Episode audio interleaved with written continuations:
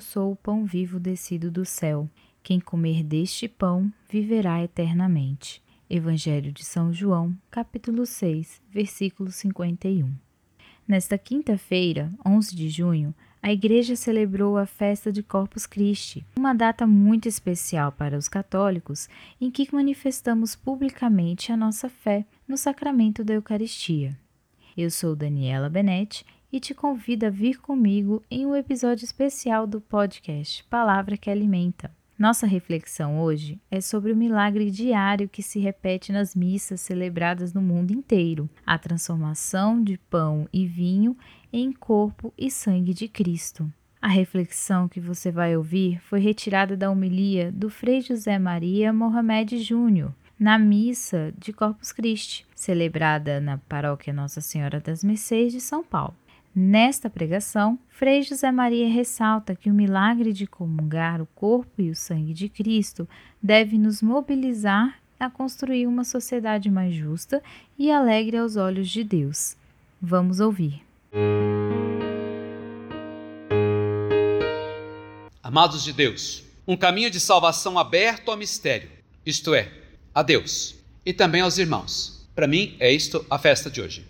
A grande liturgia de hoje, no vínculo da Trindade, que celebramos domingo, nos impulsiona a observar a grandiosidade de um amor ofertado para ressignificar toda a vida. Significa que está tudo aberto às grandes possibilidades. Ao longo da história, a festa odierna ganhou diversas conotações e matizes celebrativas, inclusive de afirmação e designação da presença real. A presença real conta para nós a fidelidade comunitária dos discípulos em vista da alegria do amor misericordioso de Deus e sua presença viva no meio de nós. Mais do que nunca, esse sentido precisa ser ampliado e colocado em evidência para falar do verdadeiro corpo e sangue de Cristo. Por isso que então, vocês podem observar que a experiência da festa de hoje jamais deve ser para nós uma obrigação. Ao contrário, ela nasce de uma experiência da busca de um vínculo mais profundo de possibilidade. O milagre eucarístico ocorrido na história foi capaz de mobilizar e criar novas experiências a partir do pão partilhado. Então, retomemos a história da vida da comunidade para ver o que aconteceu lá ajudou a ampliar mais ainda o passo para seguir para frente, de fazer um gesto muito mais explícito para a humanidade. A grande experiência é contada lá no texto de Paulo que nós escutamos na segunda leitura de hoje, que é o texto da carta aos Coríntios. Ele mesmo, Paulo, vai dizer uma coisa muito interessante para nós. Ele expressa e fala daquilo que recebeu e transmitiu para a comunidade. Na noite que foi entregue, o Senhor tomou o cálice, deu graças, partiu o pão, fez essa experiência com a comunidade. É isso que o texto conta para nós. Então, é nessa realidade que tem essa grande pergunta, né? O cálice não é a comunhão com o sangue de Jesus? E o pão não é a comunhão com o corpo de Jesus? Não é isso que nós estamos celebrando? É uma perfeita comunhão, uma união que é construída por uma comunidade que percebe que aquilo é fundamental para a sua existência. O cálice é a comunhão com o sangue de Jesus. E o pão é a comunhão com o corpo de Jesus. Para contar o que para nós? Que nós formamos um corpo. A gente tem que colocar os pés no chão mesmo né? e levantar o homem ressuscitado e mostrar o homem ressuscitado para a humanidade. Essa é a nossa designação como discípulos amados de Jesus. Se nós olharmos só o ponto de vista histórico, o acontecimento da festa em si, parece que nasceu ali, né? Mas não, a palavra retoma para nós a experiência do passado para fazer essa memória daquilo que nos foi ofertado em amor e que deve ser transformado e transbordado até ressignificar em dignidade e respeito a ser transmitido no tempo e na história. Um acontecimento, o padre teve uma dúvida, a gente tem uma dúvida, faz a experiência, rememora então a palavra para poder fazer a releitura do processo da escuta do mistério, que faz para nós assim aquele contato íntimo com o próprio Jesus, com seu corpo e com seu sangue. Nós fomos lavados, purificados, transformados por essa realidade. O pecado e a morte não têm mais domínio sobre nós. O que tem palavra para nós é o milagre do processo que se estabeleceu. Então a gente pode refazer uma leitura um pouco mais para trás ainda. E o que a gente descobre no texto do Deuteronômio? Descobre o grande milagre do passado, que já apontou o caminho para Moisés.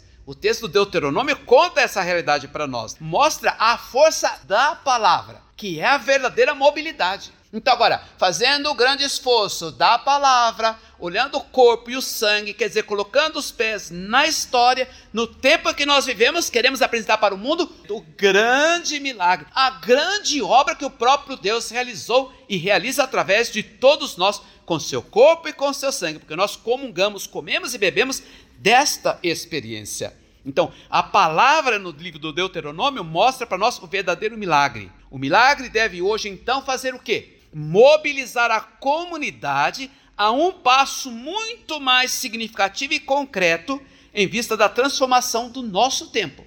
A nossa capacidade está aí, da gente transformar esse movimento né, em profunda criatividade. Aqueles e nós que nos ajoelhamos diante do Senhor, que contemplamos esse mistério, que ajoelhar aqui não é só ter um momento, quer dizer, que sempre temos a dobra diante do mistério. Nós estamos sempre atentos ao mistério e ajoelhamos, nos abaixamos para mostrar e trazer até o tempo e a história, né? Todo esse projeto. Por isso que você vê que tem uma adoração, a gente se ajoelha. A gente vai de repente fazer uma oração, a gente se ajoelha. A gente se rende a um projeto para dizer: aqui está o verdadeiro projeto. Então nos ajoelhamos diante do Senhor, nós todos devemos construir ou buscar construir uma sociedade mais justa e alegre aos olhos de Deus. Porque a alegria do evangelho é a pessoa de Jesus. E ele foi profundamente presente em inúmeras situações e incertezas da história da humanidade e foi capaz de acolher, cuidar, trazer para perto, mostrar a experiência da liberdade que era construída em favor da pessoa humana. Tanto é que tem aquele que tem a mão seca, tem aquele que está cego, aquele que está surdo. São diversas circunstâncias que são apresentadas. Então, tudo isso vai mostrando aquilo que vai sendo transformado. Por isso que quando nós tomamos o pão, não é mais para nós pão. Quando tomamos o vinho, não é mais para nós vinho, é o corpo e o sangue de Jesus. Então, essa transubstanciação do pão e do vinho no corpo e sangue de Jesus deve comprometer a todos nós cristãos a sermos transformadores daquilo que está na nossa sociedade, das coisas que são complicadas e difíceis na história. Não vamos ser covardes diante desse processo. Ao contrário, a gente estuda uma situação que aconteceu, olha o milagre, relê a palavra, repensa o projeto de novo, vem com a palavra, o projeto, celebra o corpo e o sangue e se coloca como corpo e presença na história. Dá um outro significado ao processo, não por obrigação, né, mas por possibilidade criativa. É claro que as pessoas na história e no tempo, nem sempre elas são coerentes ou incoerentes, elas são pessoas. E às vezes funciona e às vezes não funciona. Porque às vezes a gente vai descobrir que tem uma coisa dentro da gente que ela não está na proposta do Evangelho. Que às vezes aquilo que foi passado, contado e rezado no tempo da história nem sempre foi muito legal. Às vezes a gente sofreu demais, ou situações foram apresentadas para nós que não foram bacanas. Por isso que a gente tem que ir trabalhando essa situação. Então, como é transformado o pão e o vinho no corpo e o sangue do Senhor, na certeza do mistério, toda a vida pode ser reconfigurada na obra de Deus. Por isso que então a tolerância e criatividade devem ser nossas palavras nesse tempo. Porque às vezes alguém pode olhar e dizer assim, ah, mas não conseguiram, né? Olha lá como são os católicos, veja como eles fazem. Falam e não fazem. Não, nós estamos ressignificando a nossa vida também. As coisas estão prontas dentro de nós. O fato de ter dado e ter tido uma catequese não significa que o processo todo foi assimilado. A gente tem que fazer uma experiência de maturidade nesse aspecto, para nós encontrarmos né, o sentido da nossa adoração, o sentido da nossa pertença, o sentido da nossa comunhão, o sentido da vivência que estamos tendo nessa situação do tempo e da história. Então, se percebemos essa direção, nós vamos perceber que a nossa meta eucarística não é terminar, mas é ampliar. A missão não termina. Uma vez que você abraçou essa causa e entrou nessa dinâmica da Eucaristia, você vai continuamente perceber que tem coisa que você vai elaborar na sua vida. Como o nascer do sol, recordando São Efrem, ajuda a pessoa a ampliar sua consciência o nascer e viver do mistério espiritual da Eucaristia deve reconfigurar a pessoa humana em nova criatura que carrega em seu corpo o tesouro escondido do reino de Deus. Então ela pode dizer para ela mesma: Eu não consegui mudar hoje, mas eu posso mudar amanhã. Então, a Eucaristia é essa situação. É o momento da graça em que eu descubro o que, que a graça de Deus faz em mim e não o que eu posso fazer por mim mesmo. Isso é comungar. Eu como e bebo esse corpo, esse sangue, porque ele me sustenta. Ele sim faz com que eu consiga refazer essas histórias sofridas, doídas e complicadas do tempo humano. Então, esse comer e beber nos levou à mesa de Jesus. E a mesa de Jesus é uma mesa que fala de um discipulado mais compassivo e fiel que deve nascer daquele que se encontrou, que se alimentou e quer que o outro também se alimente. Então, o discipulado é a comunidade que precisa aprender dele a ser mais tolerante, mais aberta, que pode e deve remodelar a sua vida no projeto. Por isso que então, ao reunir os povos em torno da mesa da partilha e da compreensão, nós somos convocados a construir uma nova e singular sociedade. O que está oculto nesse corpo é a dignidade e a transformação necessária para entendermos que nossa mesa eucarística profetiza diante de todas as situações malévolas da história e nos convida a construir uma procissão mais digna do corpo de Cristo. O povo de Deus que celebra a Eucaristia precisa fazer essa grande procissão da transformação, da ressignificação, porque muitos estão sendo excluídos, muitos, de modo especial diferente, quando Deus acolheu as diferenças. As pandemias estão acontecendo, mas tem outras pandemias pior do que a pandemia do vírus, viu?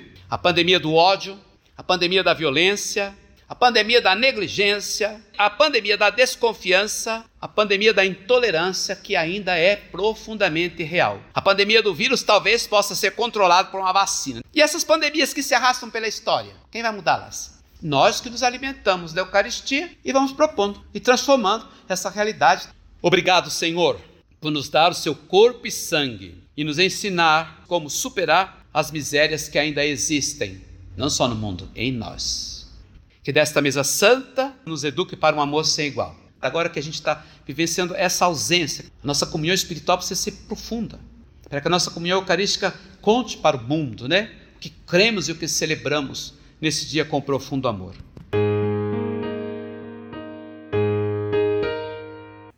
Este foi mais um episódio do podcast Palavra que Alimenta. Você pode ouvi-lo novamente quando quiser, acessando as plataformas Anchor, Spotify e Google Podcasts. Aproveite para compartilhar essa reflexão com seus amigos e familiares.